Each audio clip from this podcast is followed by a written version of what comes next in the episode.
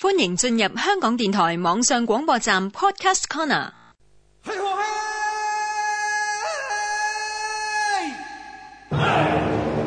中国历史小档案，主持张妙阳、黄莹。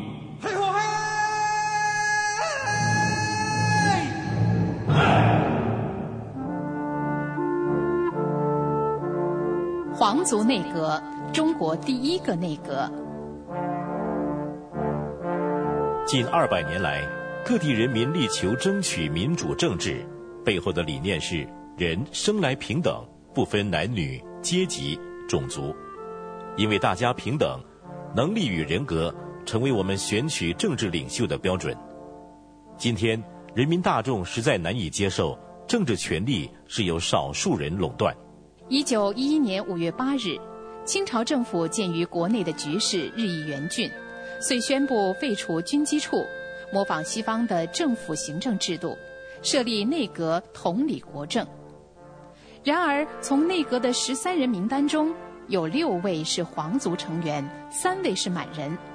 相反，汉人只占四席，而且所掌管的都是无关重要的职务。因此，时人讥嘲这个内阁为皇族内阁。经此事件，国人认为。清朝政府没有诚意推行宪政，不再对其抱有任何幻想，并逐渐同情倾向革命。半年之后，清朝就倒台了。面对来自革命党人的压力，清廷深知非改革不能救局势，但却又不甘于就此放弃满族人在政治上的支配地位，与汉人分享权力。这样，皇族内阁就是这片两极矛盾的思维下产生出来。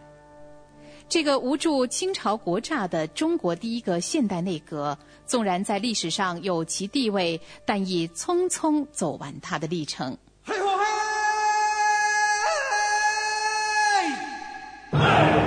中国历史小档案，香港电台普通话台制作。